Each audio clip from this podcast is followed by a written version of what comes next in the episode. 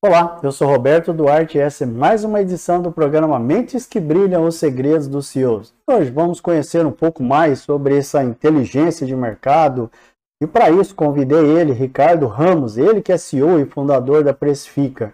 Ricardo, obrigado aí pela sua presença, agradeço também pela sua disponibilidade. Vamos aprender um pouco mais aí sobre esse mercado. Legal, eu que agradeço o convite aqui. Muito obrigado. Joia. Vamos falar um pouquinho sobre a sua empresa, Ricardo. O que é hoje a Precifica? Ah, qual que é a ferramenta hoje que você disponibiliza para o mercado?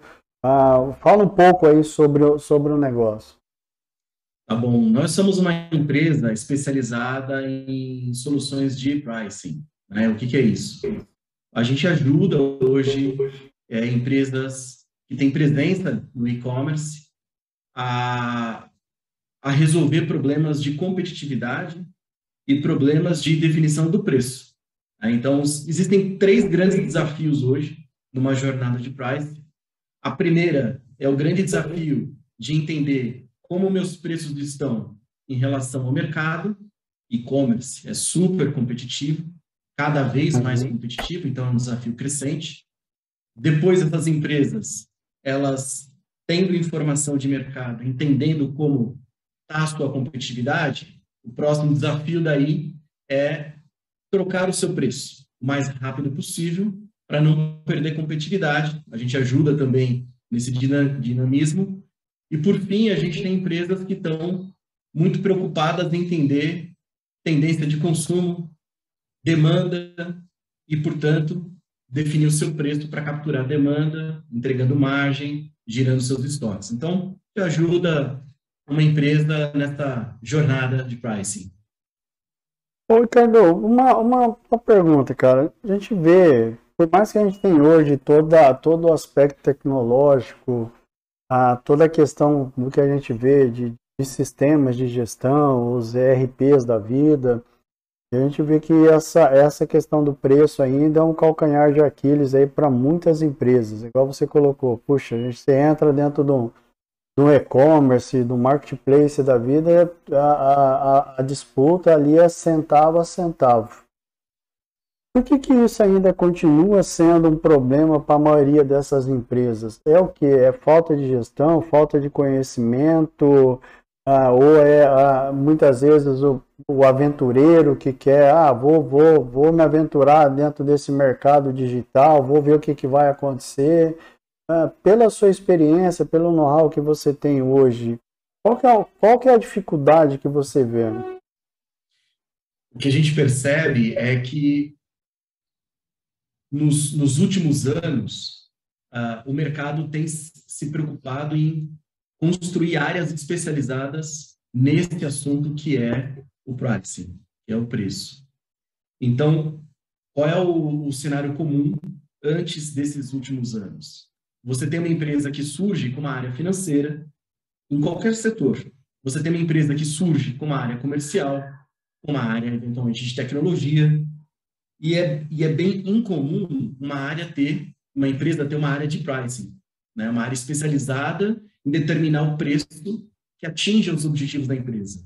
Objetivos como entregar margem, crescimento no faturamento, vender aquele estoque que está parado, ou se o estoque está vendendo muito rápido, desacelerar um pouco a venda para dar tempo de repor, né? Então, essa atividade de determinar o preço ótimo é uma, é uma atividade que, geralmente, ela está compartilhada com muitas áreas, não tem um dono para esse tema. A gente vê uma preocupação nos últimos tempos, por conta do crescimento da competitividade, por conta do desenvolvimento do próprio e-commerce, uma preocupação crescente, então, com este tema do, do preço, do price. E aí a gente começa a ver muitas empresas construindo áreas dedicadas para cuidar deste, deste tema. E aí a gente começa a ver bons resultados surgindo quando se dá a devida atenção. E, e, um, e, um, e um outro aspecto importante é dizer que o e-commerce é super competitivo, existem muitos meios de compra dentro do e-commerce, você tem o, o, o site da empresa, você tem o aplicativo da empresa, você tem o marketplace ou os marketplaces, você tem uh, comparadores de preço, como o Google Shopping, o Zoom. Então, você tem muitos canais, agora loja física integrada no e-commerce. Então, você tem muitos canais com um produto e um preço exposto. E os consumidores nestes muitos canais, eles não necessariamente são os mesmos. E o momento do consumidor nesses canais também não é igual. Portanto, um preço é, é, mais em conta num canal onde o consumidor está com pressa, por exemplo, no celular, ele não tem muito tempo ali, até por conta do tamanho da tela tal, você tem que capturar rápido essa intenção de compra. Então, o preço ele precisa acompanhar a dinâmica destes múltiplos canais e do momento em que aquele consumidor está. Entendi. E hoje, qual, que, é, qual seria o setor mais é, de maior aplicabilidade em relação a isso, Ricardo? Existem setores muito tradicionais nessa coisa do preço mais dinâmico. A gente pode colocar como setor de aéreas. Né? A gente, enquanto consumidor, sabe que desde sempre o preço de uma passagem aérea muito dinâmico, muda o tempo inteiro. É, o setor de hotelaria, então hospedagem, né? É, dependendo do período do ano e da, da antecedência de compra, os preços mudam. Então, existem setores que têm mais ali uma tradição nessa inteligência de preços. É, e isso está penetrando, tá penetrando em muitos outros setores da economia. Você tem setores em que o, o, o produto ele é facilmente comparável. Então, a gente pode usar, por exemplo, eletrônicos. É muito fácil você achar o preço de um telefone celular é, em muitos sites na internet. É muito fácil comparar esses preços. Então, setores onde você tem uma, uma comparação muito mais fácil, é, essa concorrência se torna mais acirrada. É, esse, é um, esse é um aspecto. Você tem é, setores, como o setor foods, de alimentos, é, e de medicamentos, que tem uma complexidade relacionada a vencimento, a validade de produtos. Você tem o setor de moda, que também tem uma complexidade relacionada à, à, à coleção. Ela tem um tempo né, para vender é, é, o estoque inteiro, inverno, verão.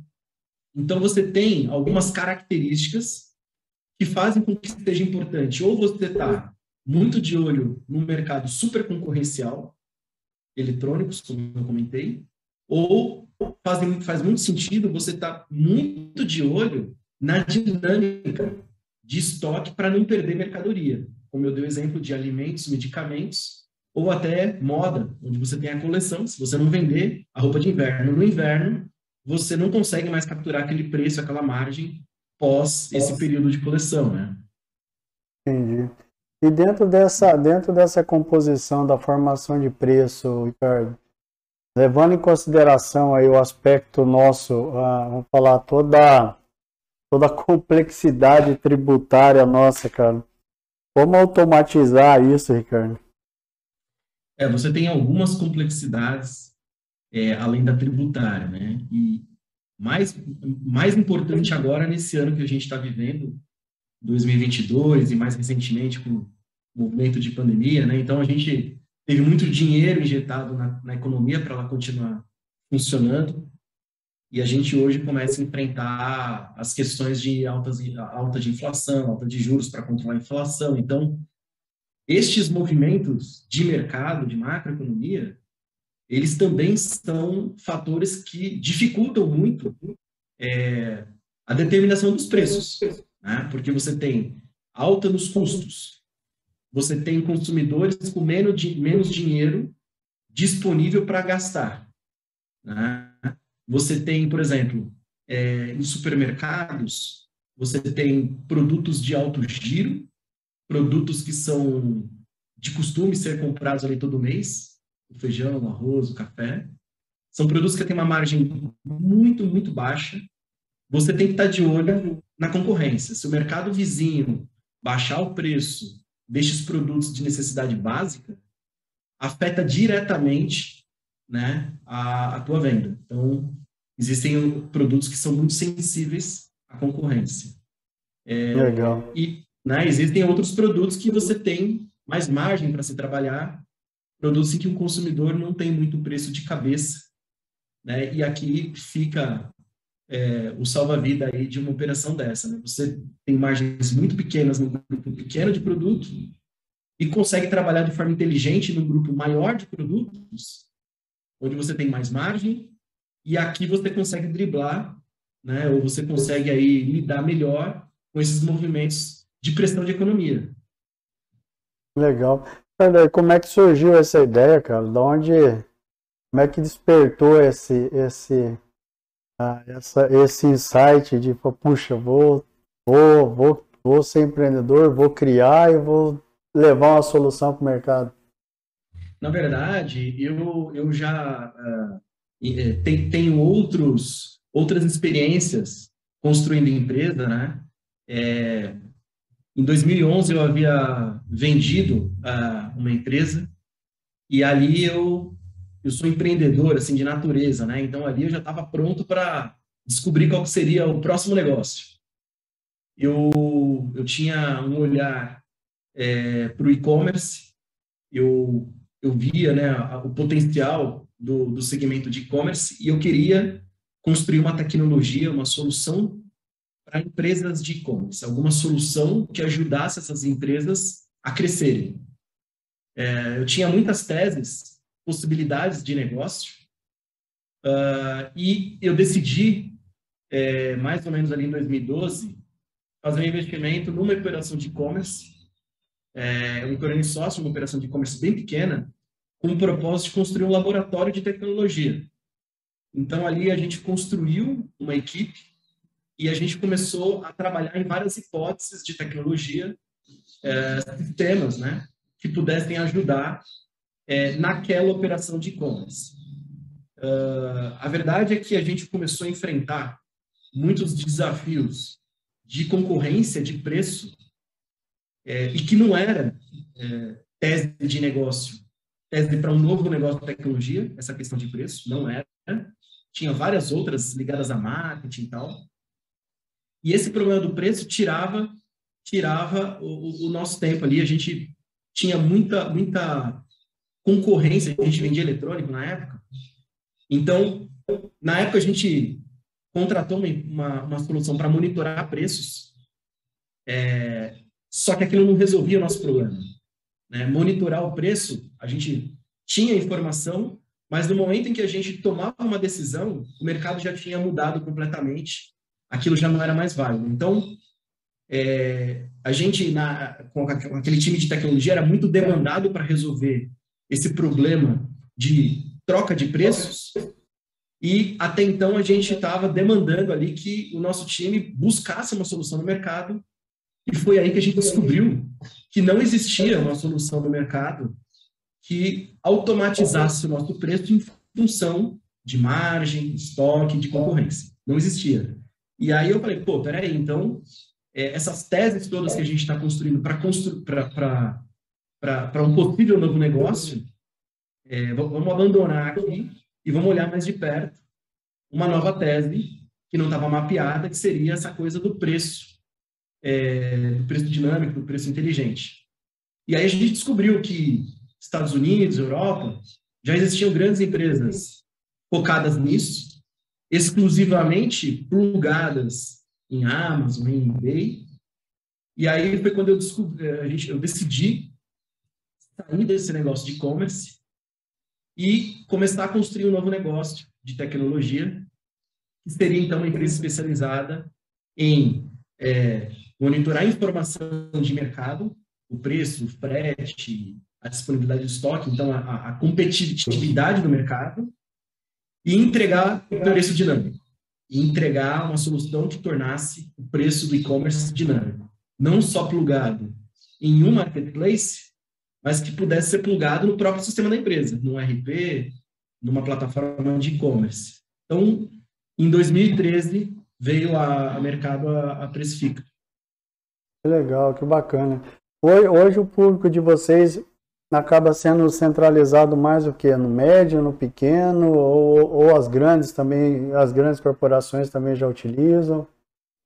A gente tem uma solução que ela se aplica a qualquer perfil de empresa, mas na verdade a gente hoje foca muito em médias e grandes empresas, porque são empresas que, que têm muito volume, que estão muito preparadas para usar e investir na tecnologia. Então, hoje nós temos grandes clientes, é, a gente tem Magazine Luiza, a gente tem CIA, a gente tem Renner, tem RD, tem Drogaria São Paulo, é, tem grandes fabricantes, uh, a gente tem é, clientes em, em, muitos setores de produtos, uh, e a gente tem muitos clientes também em outros setores, como, por exemplo, setor de, de a gente chama de OTAs, são é o preço do ticket da passagem aérea, o preço da hospedagem.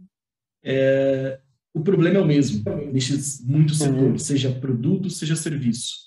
Eu preciso ter informação do que os concorrentes estão fazendo nesses canais digitais. Com essa informação, eu preciso melhorar a minha decisão de preço. Né? Então, seja vendendo produto, vendendo serviço, seja medicamento, alimentar, eletrônico, moda, os desafios estão aí e eles estão crescendo à medida que o e-commerce está crescendo e os consumidores estão cada vez mais comprando dentro desses canais, é, é, dentro do e-commerce. Legal. E hoje você vivencia Precifica, certo? Ou seja, Exato. dedicação, dedicação full time para a empresa, correto? Exatamente. E como é que você consegue hoje, é, se é possível isso, evidente, associar o Ricardo hoje como pessoa, como sonhador, como empreendedor, e do outro lado o Ricardo, empresário, que, que hoje sonha, projeta e, e, e, e, sonha junto hoje com a Precifica. Como equalizar isso? É, é um pouco difícil, né? eu eu faço o que eu gosto, assim, né?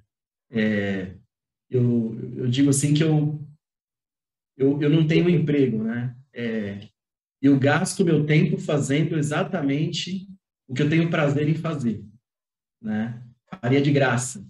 Né? Então, na verdade, já fiz por muito tempo, né? Então, a gente cria empresa, né? Os primeiros anos, é, você tem que fazer a coisa é, entrar no equilíbrio, etc. E tal. Então, é, faço o que eu gosto e a verdade é que fora do meu tempo no escritório, a mente não para, né? Então, é, eu continuo o tempo inteiro ali pensando em possibilidades, ideias, e o que me move para que eu tenha essa paixão e essa vontade de estar sempre ligado é ajudar é, é, o mercado, né? É, é, é o prazer em ver que algo que a gente se dedica tanto, ajuda uma empresa a melhorar, ajuda uma empresa a crescer, ajuda essa empresa a promover empregos. Na Precifica, né, a gente promove muitos empregos, então é, eu acho que empreender, né, envolve um pouco disso, né, é, é a paixão, né, é a paixão pelo que se faz, é, é, é a vocação naquela tese, naquele, naquele tipo de negócio. E, por fim, o terceiro ponto é você empregar a paixão e a vocação em algo gere renda. Né? Porque também, se você ficar para o resto da vida que fazer a roda girar sem gerar renda, você uma hora desiste e vai para outra coisa. Então, acho que isso me move e, e, e acho, acho que a minha vida pessoal e profissional, ela, na verdade, ela se mistura bastante, sabe? Legal. E hoje, quando, quando gente eu faço essa pergunta, sempre faço essa pergunta para os nossos pessoal que participa conosco, justamente por causa disso. Quando a gente tem a empresa na, falar, dentro da nossa concepção, na formação, e aí você vai lá e, puxa, coloca aquele sonho, tira o sonho, coloca aquilo para acontecer e vê que as coisas estão, puxa, o que eu sonhei realmente acontece, ah, às vezes vê a solução, puxa, agora eu já estou sonhando num novo projeto, agora eu já estou com uma nova ideia, aí já surge mais uma, vai. Ah, é, é, é, a cabeça, igual você colocou, a cabeça não desliga. E o empreendedor nato, ele tem essa, essa, essa característica que é de sempre estar buscando oportunidade e de sempre criar também soluções para aproveitar essas oportunidades. Isso provavelmente também acontece contigo, certo, Ricardo? Claro, claro. A gente a gente está o tempo inteiro é, construindo novas coisas, seja dentro é, da, da empresa, para a empresa, ou seja, olhando para novos negócios. Eu estou no momento hoje em que a gente, a gente vive um, uma evolução constante dentro do nosso negócio. Existem muitas oportunidades, o, o nosso setor está crescendo e se desenvolvendo, eh, se desenvolvendo bastante. Então, portanto, o, o meu tempo e a minha mente, ela hoje ela é dedicada a continuar empreendendo dentro do nosso negócio. Né? A gente tem um DNA muito forte, que é não ficar parado no tempo, né? Eu, eu brinco que quando eu pergunto assim, aí, tá tudo bem, né, para uma certa área, um certo líder lá, ah, tá tudo bem e tal. Se a resposta assim, pô, tá, tá tudo bem, tá tranquilo, isso para mim já é um sinal de que a gente precisa se movimentar, precisa se mexer. A gente sempre precisa melhorar, sempre melhorar, e isso puxa a gente, isso demanda da gente, é, e isso faz a gente é, é, ser melhor a cada dia. Né? Então, acho que o meu empreender continua sendo fazer a empresa crescer é, e tornar ela um organismo vivo. Acho que acredito bastante nisso. Acho que a empresa ela, ela precisa caminhar sem o fundador. É, hoje eu estou à frente da empresa, eu sou fundador e estou à frente da empresa, mas eu tenho o propósito de construir essa empresa para que ela é, não seja sinônimo do Ricardo, para que ela não seja dependente do Ricardo, e sim seja uma empresa que possa crescer e se desenvolver é, com seus líderes e, e, e, com profissionais que possam integrar o nosso time, né? Profissionais que venham do mercado. Acho que essa é a fase mais difícil, não é, Carlos? Que é o processo da institucionalização, né? Vincular, vincular a pessoa física da pessoa jurídica no sentido de, puxa, não é o Ricardo, é a empresa. Ah, a Exato. solução não é o Ricardo, a solução é a empresa, é o produto da empresa, é o negócio da empresa, não é, não é o negócio do Ricardo, né? Acho que essa Exato. é a fase mais, a fase mais complicada para o empreendedor em termos de projeto de crescimento e projeto de ascensão, é essa fase da institucionalização, certo? É, são fases, né? Acho que a empresa ela vai vivendo os seus estágios de crescimento de maturidade, e isso está muito ligado também ao propósito do fundador, né? É, é, acho que não, não, vou dizer certo e errado, mas eu tenho esse propósito, né? Existem fundadores com, com bons negócios e que, e que tem muito aquela coisa do, eu chamo de one man show, assim, é, a empresa Exato. é ele, e é o nome dele. Né? eu, eu, eu acredito muito no contrário. Eu acho que a empresa ela tem que ser sempre maior do que to todas as pessoas que estão dentro dela. Né? Acho que a empresa ela tem que ter uma marca, ela tem que ter o seu DNA e ela tem que ser um organismo vivo. Ela tem que crescer, se desenvolver e ela deve desenvolver as pessoas dentro dela também, sabe? Quando a gente fala de valores, cara, quais, quais são os principais valores que hoje norteiam a empresa e que você faz questão de que realmente esteja impregnada dentro do dentro do que vocês fazem, dentro do, do relacionamento que vocês têm hoje com o mercado e por aí diante. Esse é um, esse é um ponto bastante importante, bem interessante, porque nós, inclusive, nós construímos um processo é, mais recentemente, há poucos anos, um processo de contratação de pessoas que é muito baseado nesses nossos propósitos, nesse nosso DNA. Então, acredito que é, as pessoas precisam estar no lugar certo, né? Então, primeiro as pessoas é, erradas, elas é, para a função, né? A, primeiro a gente precisa tirar as pessoas que não estão na função certa, depois as pessoas certas nas funções certas, e daí depois as pessoas que estão fora da empresa, dentro da empresa, nos lugares certos. E como achar as pessoas certas para os lugares certos. E aí vai muito desse DNA. Né? Aqui a gente tem é, dois grupos de, de perfis. Existe o perfil adequado para a empresa e existe o perfil para a vaga. É, primeiro, perfil para a empresa. Né? A gente gosta muito de pessoas é, que estejam continuamente se desenvolvendo. Eu sou muito assim e, e, e, provavelmente por conta disso, né, a empresa acaba tendo esse DNA. É, eu defendo muito conceito de aprendizagem continuada, né, ou seja, a gente nunca para de aprender, uhum. nunca deve parar de estudar. É, então eu cobro muito isso e, e esse é um requisito para funcionar bem dentro da empresa. Uh, o pensamento crítico, né, nunca está satisfeito com, com o básico e, e, e etc. É, é, mais um requisito. Então, exi existem algumas coisas que a gente acredita muito que a pessoa precisa ter como perfil.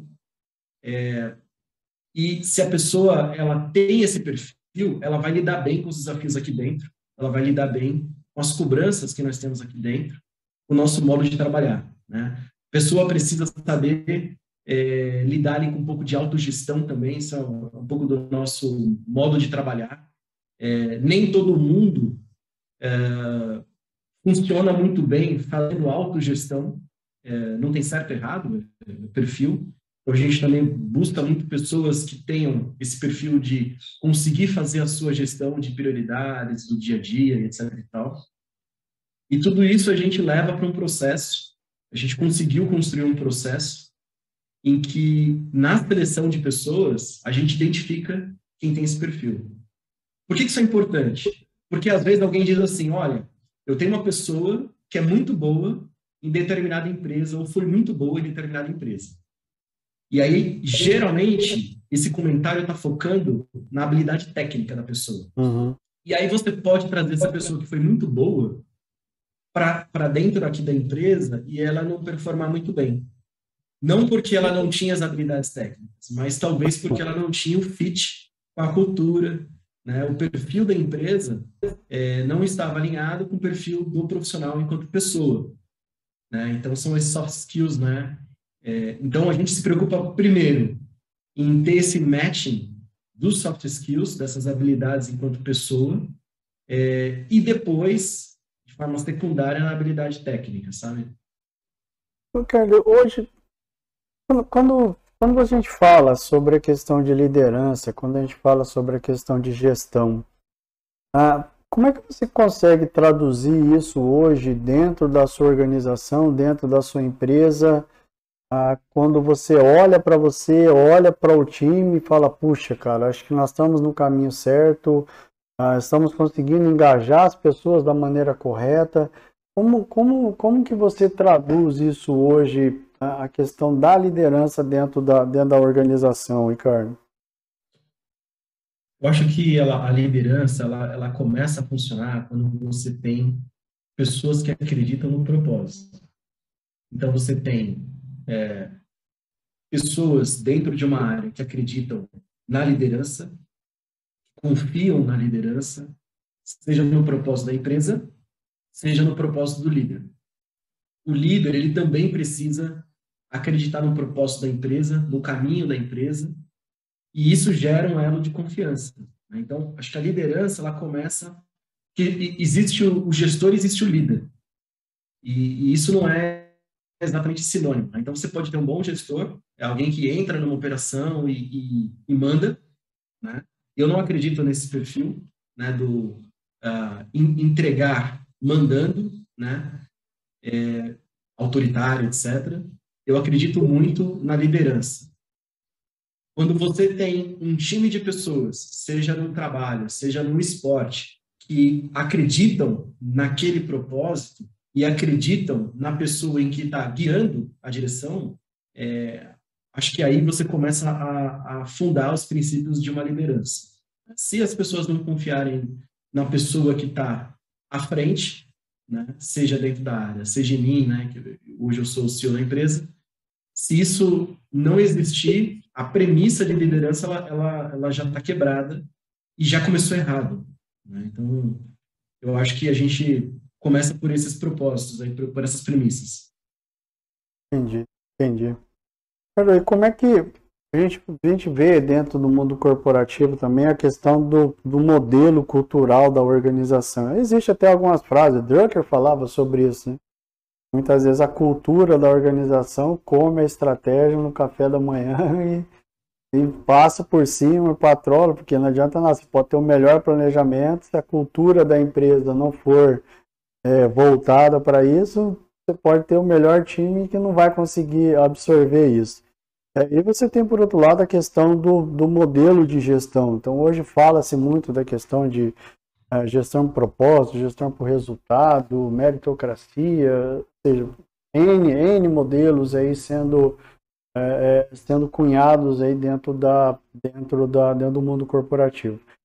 Dentro da Precifica, Ricardo, como é que você tem trabalhado essa questão da modelo de gestão, a transformação cultural da empresa e a preparação da empresa para todo esse processo de transformação e preparação para o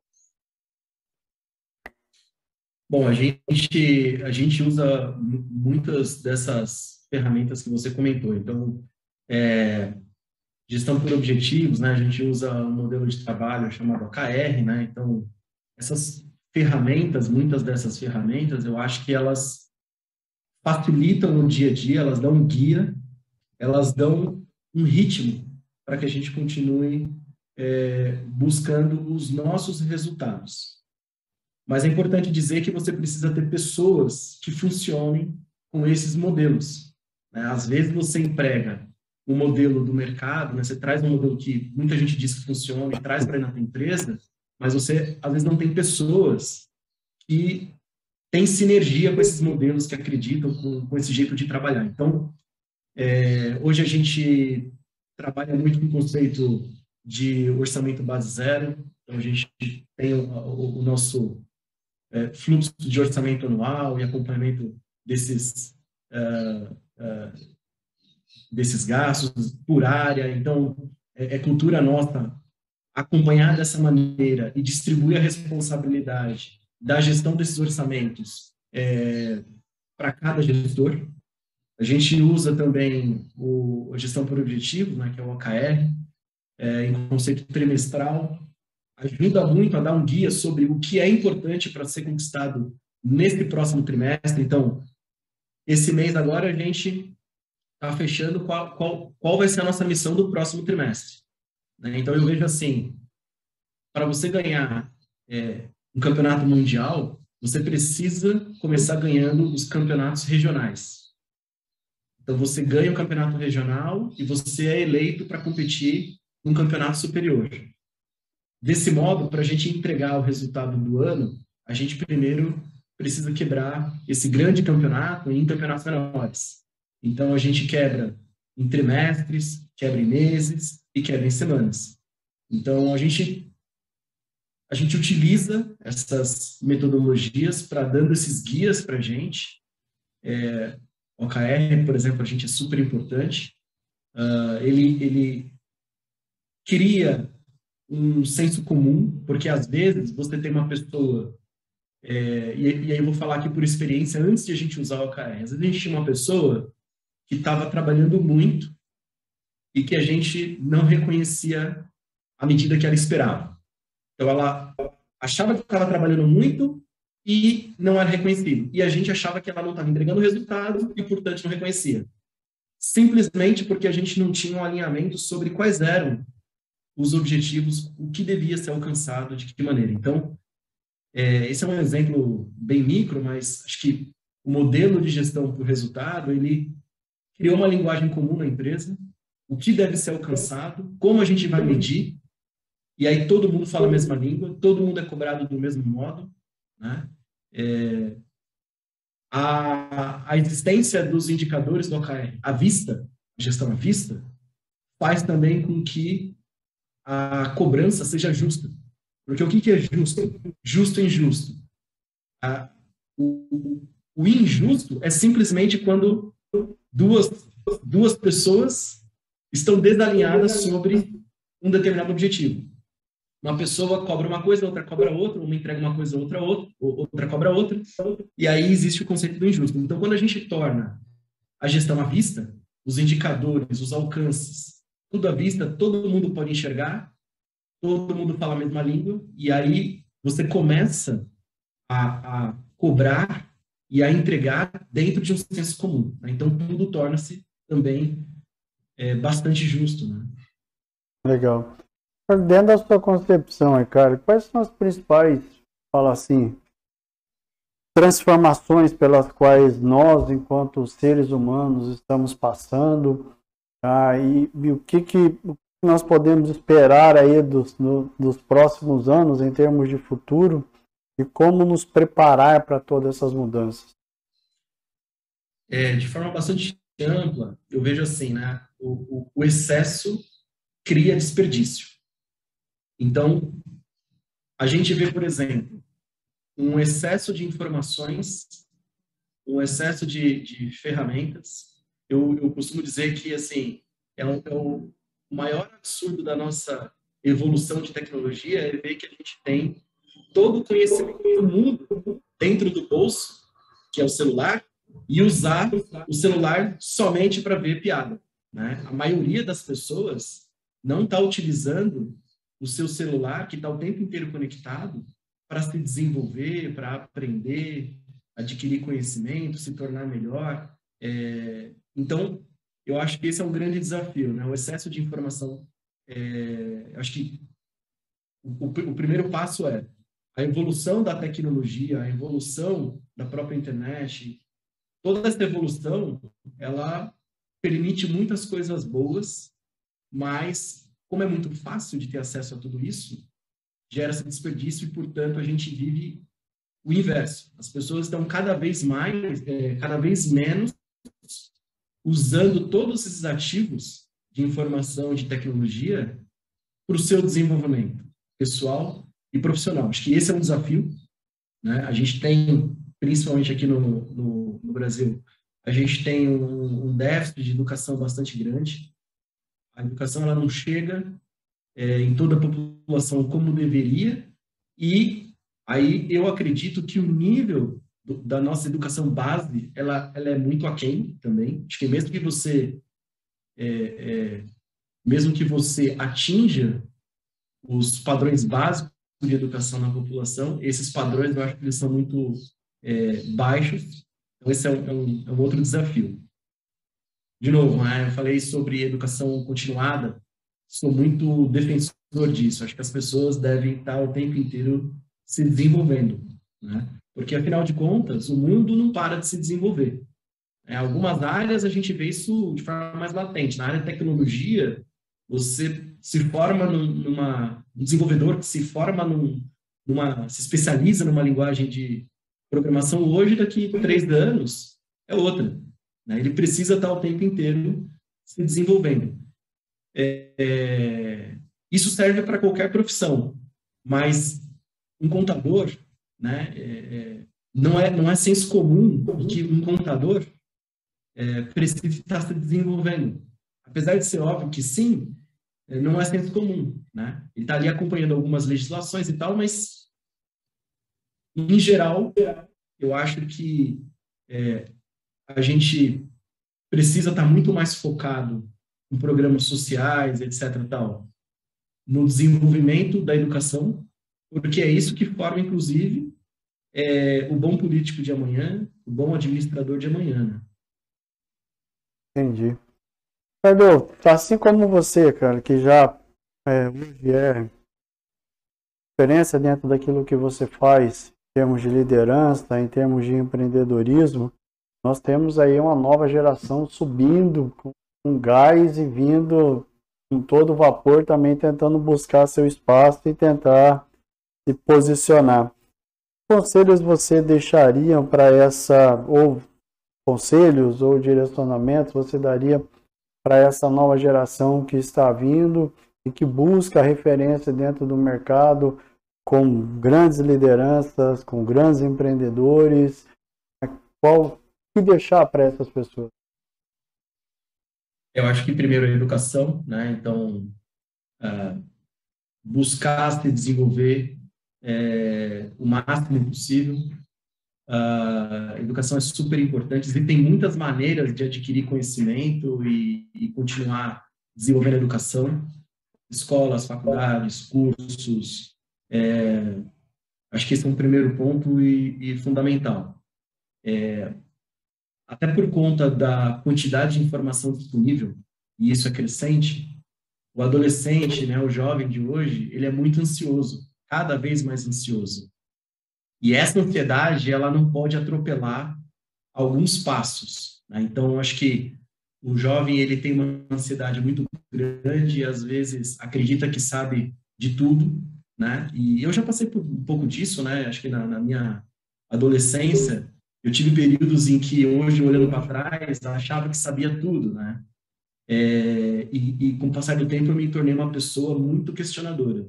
Então acho que você está o tempo inteiro questionando e aberto a aprender é, e buscando aprender, acho que isso é fundamental. É, é e, e juntar isso com essa ansiedade, porque só a ansiedade e a velocidade com que tudo é feito hoje pelos jovens, é, sem essa preocupação de estar aberto a adquirir conhecimento só ir adiante, né? Só ir adiante é, é, perigoso. Então tem muito, cada vez mais, né? Tem muito conhecimento por aí. Cada vez mais você tem pessoas experientes é, que já conseguiram construir muitas coisas bacanas, dispostas a compartilhar. Cada vez mais comum, cada vez mais frequente esse compartilhamento de conhecimento. O conhecimento está aí, está disponível. É, e hoje não, não, cabe mais a desculpa de que ah, é caro, não tenho dinheiro, não tenho tempo. Né? O conhecimento hoje está aí, é, tem muita coisa gratuita, disponível, muita gente boa é, compartilhando conhecimento. Resta, então, ter o interesse, a motivação para buscar né, mais informação, mais conhecimento e associar essa vontade de fazer tudo rápido que é um pouco do perfil do, do, do jovem de hoje, né? Entendi. Da última pergunta, cara, o que que te move? o que me move é, é, é, é, o aprendizado, né? Acho que no próprio negócio, né? Todo dia a gente tem um aprendizado, todo dia a gente tem uma, uma evolução.